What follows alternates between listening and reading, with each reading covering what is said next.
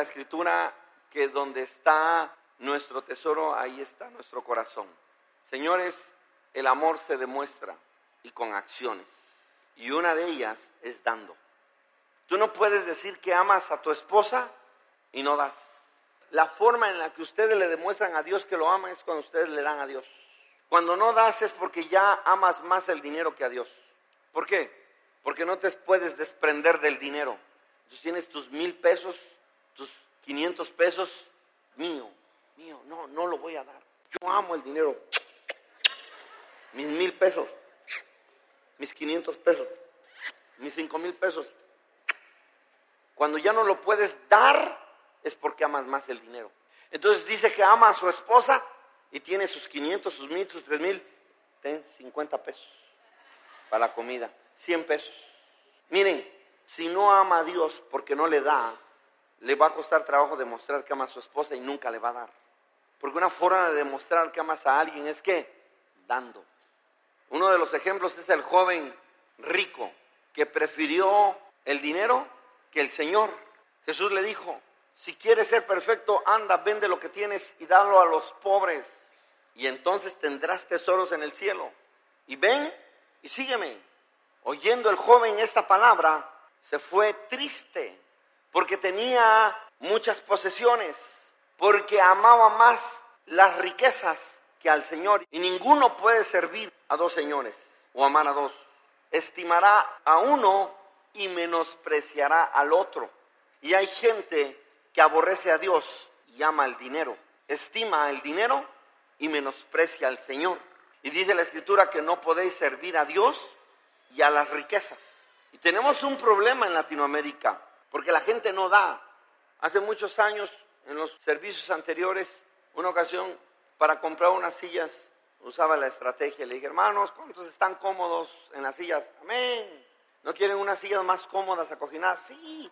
Y que sus invitados, sus familiares se sienten a gusto en unas sillas así bonitas.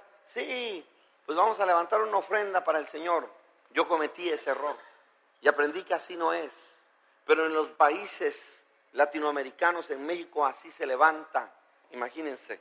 En los países desarrollados como, por ejemplo, Estados Unidos, ahí no es así. La gente da para una visión, da para sostener un ministerio. Por ejemplo, decía hace rato, estaba Agustín aquí, le decía, bueno, hemos decidido, hermanos, levantar el ministerio de Iglequit. Hay una gran visión para alcanzar a muchos niños para el Señor y a sus hijos, darles la enseñanza correcta bíblica, porque los americanos patrocinan visiones, proyectos. ¿Saben cómo tenemos que hacerle? Hermanos, ¿cuántos quieren a sus hijos? Amén. Sabemos que hay necesidad, así. Muy bien, vamos a levantar una ofrenda para comprar unas crayolas. La forma en la cual nosotros demostramos que amamos a Dios es dando. ¿Por qué debo consagrar mis recursos al Señor, a Dios? Número cuatro, porque Dios es, primero, en todo el culto, el acto más glorioso, más grandioso, es cuando tú vienes al altar y das tu diezmo y das tu ofrenda. Porque así le demuestras a Dios que Él es primero. Diezmar y ofrendarle al Señor es importante porque es una forma de adorarle. La gente cree que adorar a Dios es, ay, ese hombre está adorando. No, no está adorando a Dios. El Espíritu Santo lo está redarguyendo porque pecó, porque no da, porque trató mal a su mujer. El único acto de adoración en un culto, en una liturgia de una iglesia cristiana es cuando tú vienes al altar y depositas tu diezmo y depositas tu ofrenda. Tú puedes tomar tu diezmo, tú puedes tomar tu ofrenda y dársela a un pobre, a un necesitado. Pero quiero decirte que eso es un acto de bondad, de caridad. Pero el diezmo y la ofrenda se hacen actos de adoración, no de caridad. Usted no puede tomar de sus diezmos y de sus ofrendas para dárselos a un pobre, porque eso es un acto de qué? De bondad, de caridad, lo tiene que hacer, pero no tome de lo que es de Dios para dárselo a alguien, porque ojo, con el diezmo y con la ofrenda, usted hace un acto de qué? De adoración, donde le demuestras a Dios que Él es primero. Y la gente dice, si Dios me da, yo le doy. Pero Dios no trabaja así. Pero siempre queremos que Dios nos dé primero y después le damos a Dios. ¿Se acuerdan de la viuda de Sarepta? ¿Cuántos han escuchado esta historia? Está en la Biblia. A veces ni me da ganas de decir en qué parte de la Biblia, ¿verdad? Porque toda vez que les lees el versículo, se lo explicas y le dices dónde está, ya, ay, no lo creo. Por lo menos se tomen la molestia de leerlo. Está desde Génesis hasta Apocalipsis. Y lo va a encontrar. Dice la escritura que el profeta, Dios lo envió a Sarepta. Y había una viuda recogiendo leños, porque le quedaba un puñito de harina y un poco de aceite. Iba a hacer una tortita y con los leños prender fuego, ponerla entre las brasas, comerlo con su hijo y dejarse morir. Y el profeta llegó y estaba recogiendo leños y le dice a la viuda, dame de beber. Y fue la viuda y le trajo de beber. Y le dice, dame de comer. Y le dice, no tenemos nada. Dios lo sabe. No te estoy mintiendo. Estaba a punto de preparar una torta de harina con lo poco que tengo y aceite y ponerla en las brasas de leño y comerlo y dejarme morir con mi hijo. Y el profeta le dice, haz lo que dijiste, pero dame a mí primero. Dice la Biblia que la harina nunca escaseó y el aceite nunca menguó, porque puso a Dios en primer lugar. Medita bien en tus caminos, porque te va mal en la vida, porque has violado el principio. ¿Cuál es ese? Dar. Miren, en los cuatro evangelios, Mateo, Marcos, Lucas y Juan, hubo dos cosas que a Dios le molestaron estando aquí en la tierra. Uno fue la mala ofrenda y dos, la hipocresía de los fariseos. A Jesús no lo molestó que Pedro lo negara tres veces. A Jesús no le molestó que lo traicionara Judas. A Jesús no le molestó que los discípulos lo abandonaran. Una de las cosas que le molestó es la mala ofrenda cuando llegó al templo y estaban las mesas de los cambistas y las volteó y un azote de cuerdas. Porque si hay algo que le molesta al Señor es cuando no das o das una mala ofrenda.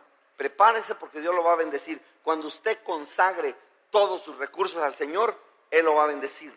Él lo va a prosperar. Miren, a nadie de ustedes lo criticaron por cómo gastaba el dinero antes de conocer a Cristo. No les importaba si te gastabas el dinero en mujeres, en antros, en borracheras, no les importaba si te gastabas el dinero en juegos, en drogas, no les importaba en qué te malgastabas el dinero, no les importaba si te endeudabas, si no pagabas las tarjetas de Coppel, de Liverpool, de débito, pero cuando vienes a los pies de Cristo, ah, entonces sí, te empiezan a criticar. Nadie, ninguno y ningún noticiero ha criticado el dinero que se gasta la gente por todo el alcohol que se consume y todo el tabaco que se fuman. Nadie lo ha criticado.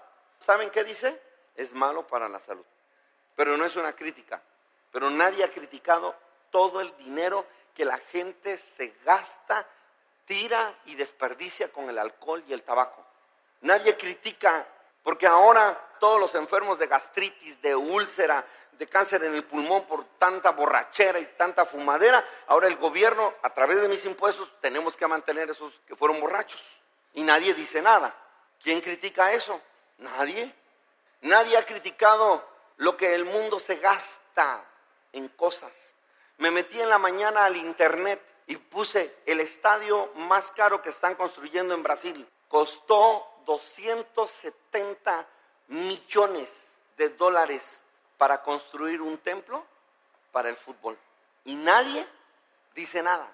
Pero si nosotros vamos y construimos un templo, hoy están usando tu dinero, ya ves para qué das en la iglesia, ahí nada más les gusta sacar el dinero, ¿por qué tienes que dar dinero? ¿Quién les critica a ellos? Tú nada más construyes algo para Dios, se te echan encima como pirañas. Nadie de tu familia, de tus amigos, te van a criticar por el 90% que tú haces con tu dinero pero sí te van a criticar con el 10% que le das a Dios. Ahí sí te van a criticar. Pero si quieres que Dios te bendiga, tienes que aprender a consagrar tus recursos a Jesús. Venir al altar y diezmar y ofrendar para que se abran los cielos y derrame bendiciones en tu vida hasta que sobreabunden. Nos critican cómo vivimos. Si usted se compra una casa en la zona hotelera, se lo acaban. Pero nadie critica al jugador de fútbol que gana miles y millones de dólares, al artista, que, que, al actor, al cantante, a ellos no los critican. Y todavía la gente dice, pero ellos se lo han ganado. ¿Usted no? ¿Se han preguntado ustedes con qué dinero compró el que canta, el que actúa, el que sale en las películas, la casa que tiene en Miami, la colección de autos deportivos, de dónde salió? ¿Su jet privado? ¿Su residencia con albercas? ¿Alguien ha criticado eso? ¿Sabe de dónde sale? De su dinero. Cuando usted compra los discos, cuando usted va a un concierto, paga un partido de fútbol, compra los souvenirs que patrocinan los jugadores, cuando usted ve los programas de televisión y llegan al rating, ustedes pagan todo eso. Y nadie dice nada.